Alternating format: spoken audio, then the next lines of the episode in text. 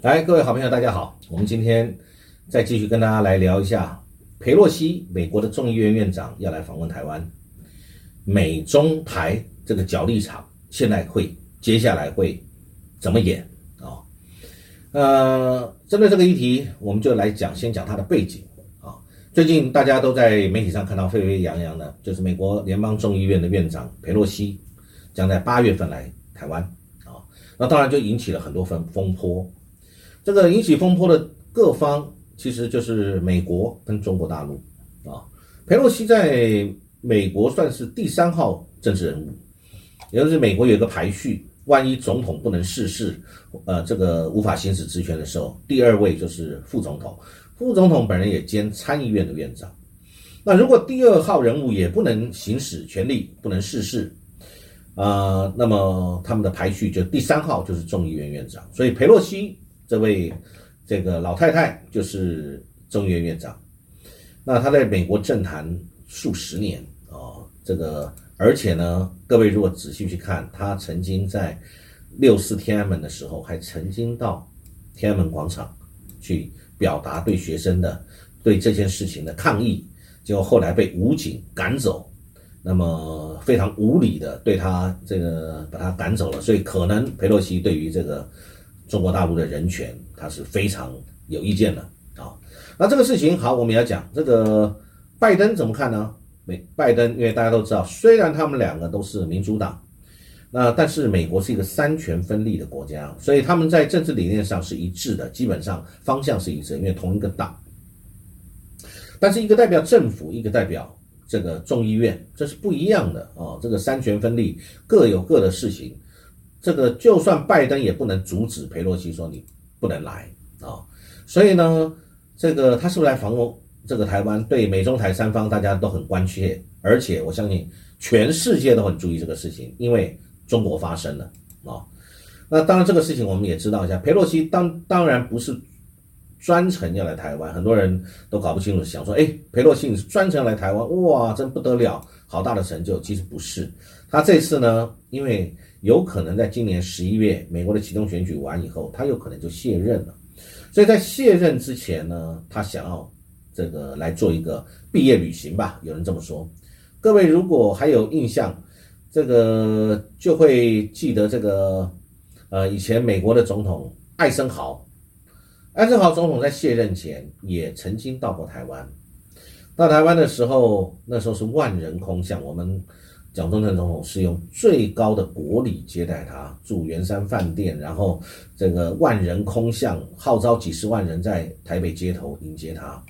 啊，所以这也是一个。那当然，佩洛西之前之前的众议院院长在李登辉时候也有来啊。那佩洛西这一次他是来访问日本、马来西亚、印尼、新加坡、夏威夷等等地方。那在日本完了以后，就是现在这个行程里面，日本完了以后。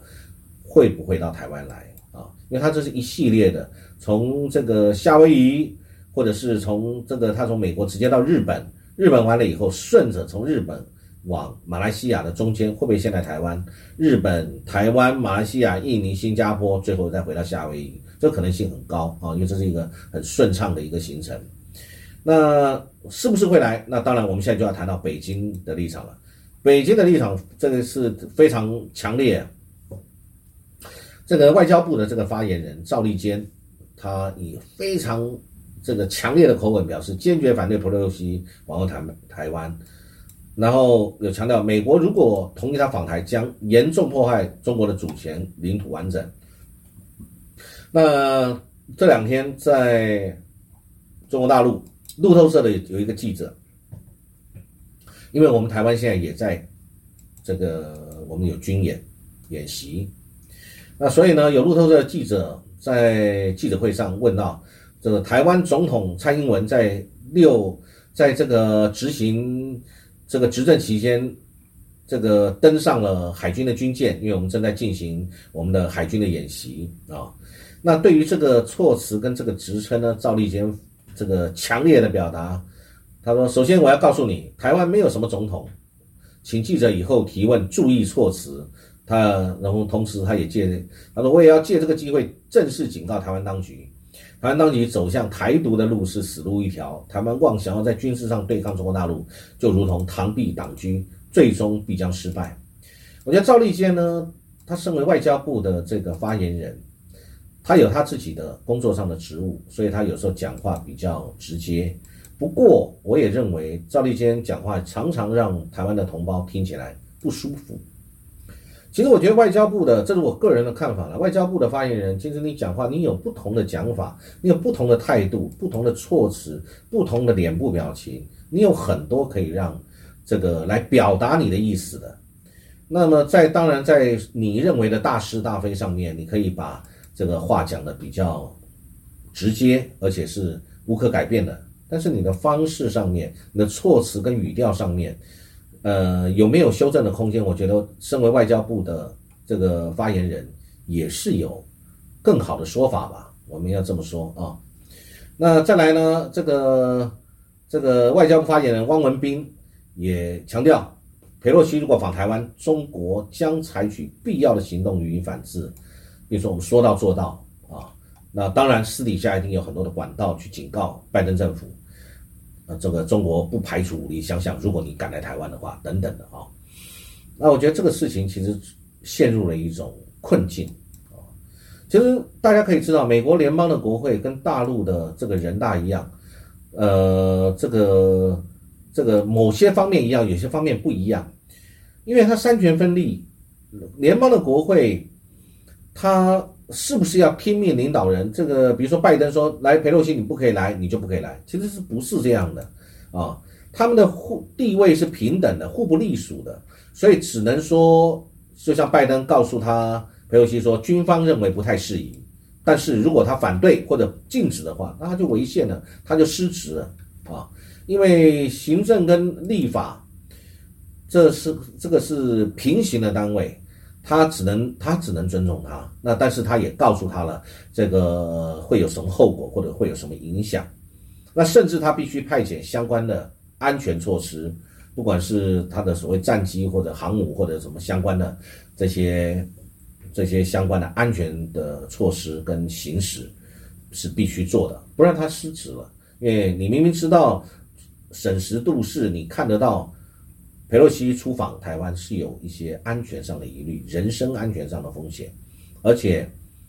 中国大陆已经发生了，如果你敢来，我们将会武力如何如何。所以拜登需不需要去做一些事？当然必须去做了，不然他这个总统是有失职务的啊。其实佩洛西他在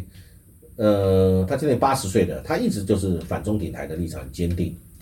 那也，美国媒体有这么说，他在十十一月以后，他就不会再担任众议院的议长了。所以在这个毕业之旅，就像我们刚刚说的，他当然会这个有一个啊，这个所谓的访台或者是访问其他国家的一个行程。所以刚就如同我刚刚说的，其实，在李登辉那个时候，美国众议院的议长是金瑞气，就曾经访问过台湾。那那个时候，中国大陆的反应是有的，是反对的，但是不像那么强烈，因为我认为这也牵扯到实力问题。那个时候，中国大陆的实力对美国，美国是为所欲为，中国大陆你也是没有办法去做任何其他的，只能够在口头上面去反对，不像这次这么严格的这个这么强硬的这种态度啊，来对佩洛西访台来对阻止。那问题是，这个东西又陷入到另外一个困境了。美国如果配合你中国，因为你中国大陆已经发生了啊，你说佩洛西来，我们就要如何如何；如果你敢来，我们就要如何以武力，以什么方式？那美国如果不来了，那美国不是自己打自己的脸？那美国还需要在亚洲这个地方来领导自己这个亚洲各国吗？啊，那也或许，所以我们要想，这个有可能大家美中两边都是在打台湾牌，啊，都在政治上面有需要，故意试探一下你。美国呢，先试你说我佩洛西要来，那然后看看你会不会，呃，这个强力反对之后，那我们在别的地方做协商，然后我来看看是不是佩洛西最后就不会来，哦，也有这个可能。其实这个就是交换，在政治上面就交换，只是老百姓你不会知道的。上次佩洛西本来说要来，就突然之间在中共大力反对之下，突然之间他染疫了。那很多人有猜测说他这个染疫是真的染疫还是假的染疫？染这个染了新冠肺炎，所以没有办法出行，还是是一个技巧性的啊暂时往后拖。其实我们大家在这个国内外以及对于政治上的一个初步的了解，大家都知道，其实面对美国有其中选举，中国大陆接着有二十大，大家都有对内宣传，你都有政敌。现在民主党也有他的政敌呀，那这个共和党，那民主党自己内部也有政敌呀，不同立场的，大家也希望这个能够未来能够争取大位，能够有那有话语权，能够对于现在的这个政府的政策，我能够提出一些不同的看法，争取我的选票基础，啊，争取自己的曝光度，这叫大内宣。中国大陆一样啊。这个马上二十大，习近平要继续下之后的任期，那你要不要对你的人民交代？那如果号称中华民族伟大复兴，这个我这个台湾是我民族的这个主权，然后裴洛西现在来了，违反了你这个这么大声量的一个反对声量，那结果你还是让对方来了。那对于习近习近平在二十大内部的这个政敌或者内部的这些反对声量，他要如何交代？所以这个其实就是所谓的大内宣啊，大家各自在自己内部寻求好的声量，你需要的声量各取所需。那这个事情到最后是怎么样？不晓得。不过呢，也有这么在反映这种困境，就是佩洛西如果访台，这个是一个战略思维。北京也可能，如果认为说，呃，这次阻挡了佩洛西，因为中国大陆的这个不论是威胁，或者是对于这个事情的强力反对，甚至号称要动用相关的怎么样的力量，那美国屈服了，那就代表中国可以在台湾议题上面用他的这个所谓的武力的方式或者武力的力量去压倒美方啊，那所以呢，那未来。他也可以在别的地方去反对美国任何官员访问台湾啦，是不是会变成这样？所以美北京这次中国大陆如果反对，就表示东风压倒西风了。但西东风西降，呃，这个东升西降了，大家现在的这种讲法，那美国以后对中国没有本钱叫板了，对不对啊？那但是一样，同样，那如果美国来的话。那美国在台湾的在台湾议题的话语权上面，那它一样，它是很强大的，证明了我讲说我要干嘛，我就会干嘛，我没有要这个不会屈服于你中国任何的压力。那美国其他的盟国，美国的盟国就会相信美国仍然有这样的能力，而且你信守承诺，你保证你有这样的能力会保护台湾，那对你的盟国你也会呃让人家信服。所以呢，这个就是一种两边都对于这种，呃，让对方幸福，除了内宣之外，又要让其他的盟国幸福。我讲的话是必要的，而且是会实现的。所以美国说，我怎么会因为你中国大陆讲了一句几句话，我就吓得让我的众议院议长不敢来了呢？因为我你如果不讲还好，我们还可以商量。你讲了，那我如果不来，那不是被人家看小了，被大家看破了。啊，你的安全承诺不就破功了吗？全世界再也没有人会相信你美国的承诺了啊！美国就信用破产了。其实我们要看到中美之间在从川普那个时候关系恶化以后啊，一直就有一些的这个互相的冲突，甚至彼此在建立所谓的护栏，管控相关的冲突，避免冲突发生。其实各位在这几个月我们就看得到。不论是美国的这个耶伦主管财务的，跟中国大陆的国务院副总理刘鹤，这都是主管财务的一把手。那还有呢，主管这个军事的美军的参谋首长联席会主席密利，跟中共中央军委会的参谋长李作成啊都有互动，这军事上的。那在国务卿布林肯跟外交部长王毅也是一直不断的在对话。我们在之前都谈过，大家其实对于这个降低风险都是有共识的，而美国。建立护栏的这个希望更明确，呃，就像布林肯在近期本来讲的是四不一无无意啊，就是对台湾对台的立场，那已经扩展了，它扩展到什么六步啊？不寻求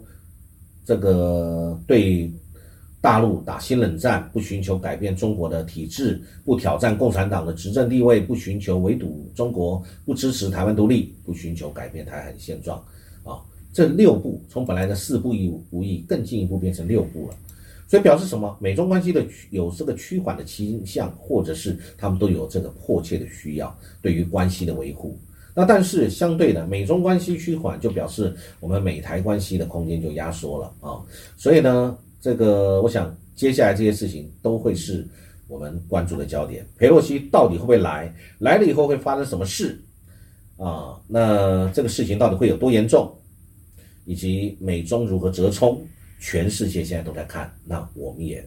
拭目以待啊！我那我们会继续看下去。好，今天跟大家分享这一个主题，谢谢各位，祝各位有美好愉快的一天。